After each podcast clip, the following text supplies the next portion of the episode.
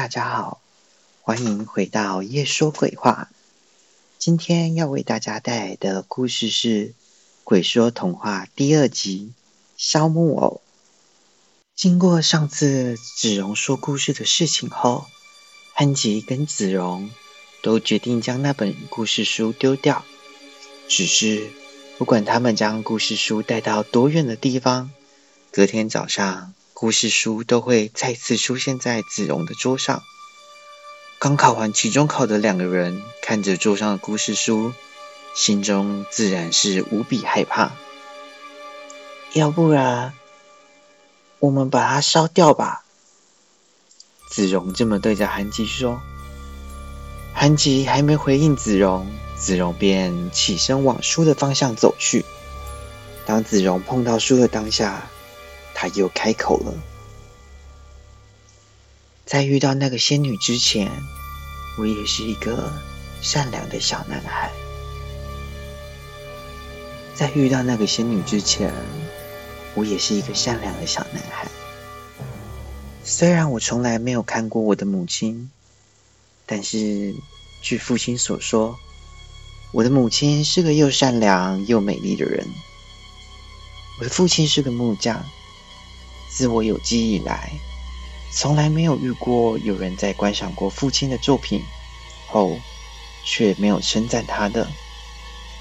而最有名的作品，就是在我们家大厅那座木造的仙女像。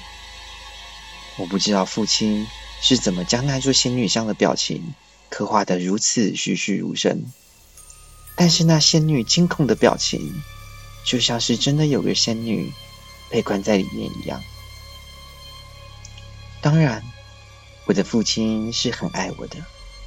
不论我做了什么事情，他都会无条件的相信我。在我懂事之后，发现不只是我的父亲，我所说的每一句话，他们总会无条件的相信我。有时我会做些无伤大雅的恶作剧，像是告诉那些曾经欺负过我的大孩子们。深山里有很多好吃的糖果屋，而他们竟然真的进了那座大人们告诫着我们千万不能踏入的黑森林。不过，听说他们再也没有出来了。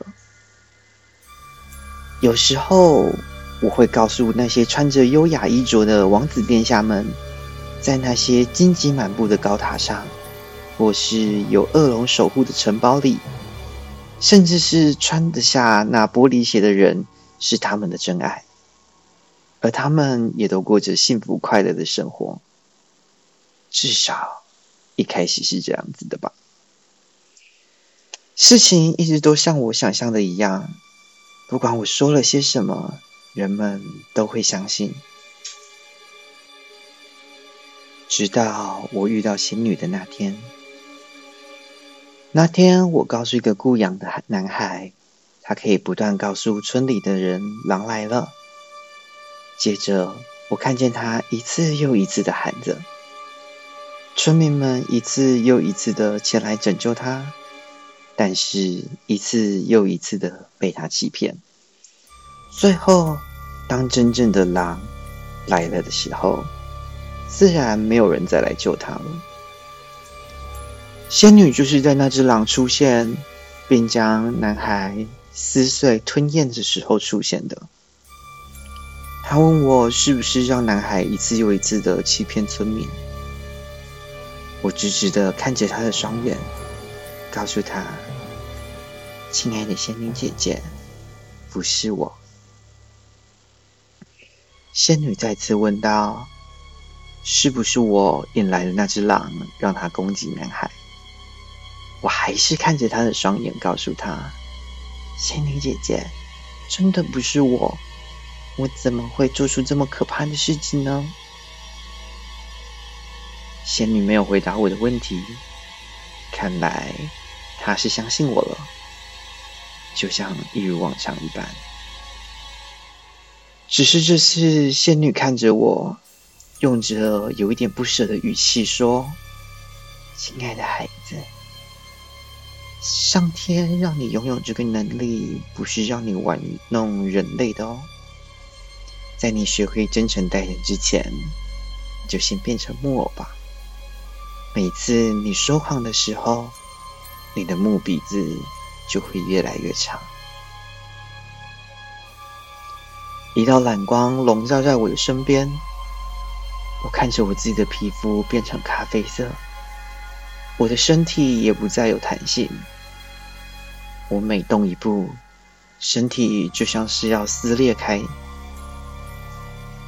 我只好坐在原地放声大哭，而我的哭声终于引来了村民的注意，当然，其中也包含了我最爱的父亲。但是这次，父亲看我的表情不一样了。父亲似乎没有认出我是他可爱的孩子。尽管如此，当村民问我我的主人是谁时，我依然回答是我的父亲。父亲先是愣了一下，接着别说：“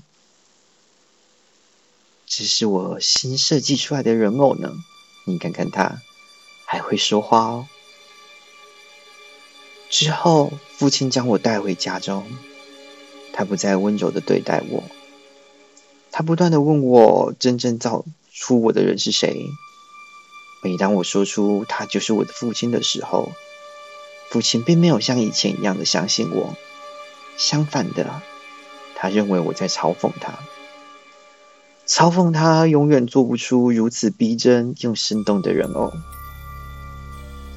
每当我们开始这个话题，每当我坚持他是我的父亲的时候，他便会用那尖锐的雕刻刀在我身上削出一片又一片的墓穴。反正不管怎么破坏你，你明天又会恢复原本的样子吧。这是我听到我的父亲对我说的最后一句话。我不记得我过了多少日子，父亲将我关在家中已经好久好久了，所以今天我决定让父亲也尝尝这种滋味。在我将我最爱的父亲削成一片一片的肉屑时，我突然想起来。我最亲爱的父亲和我不一样，他并不会因为明天升起的太阳而恢复原本的样子，但这都怪他整天把我关在家里，把我给闷坏了。我想这一切都是因为那个多事的仙女，我必须想办法为父亲报仇。当我走在路上时，被一个不长眼的男人挡住了去路，害我不小心撞上了他的小腿。我知道女巫在哪里，但是你要答应我，你会帮我杀了她。我看着他这么说，他看起来像是相信我了。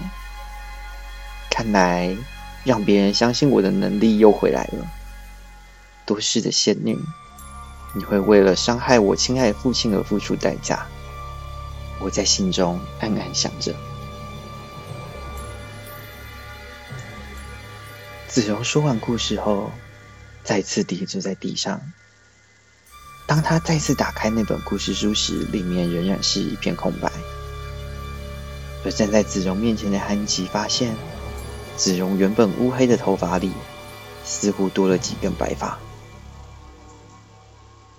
应该是我看错了吧？韩吉在心中这么想着。我我刚刚。是不是又说故事了？子荣担心的问着。没事啦，我们把它烧掉吧。不是都说把东西烧掉就就没事了吗？韩琦回答着，但子荣没有回应。在他们的心中，恐惧的种子正在发芽着。